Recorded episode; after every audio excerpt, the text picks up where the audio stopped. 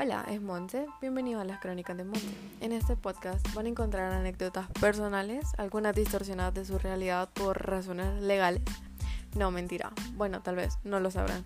El punto es de que decidí empezar este podcast porque sé que el mundo ahorita es una catástrofe.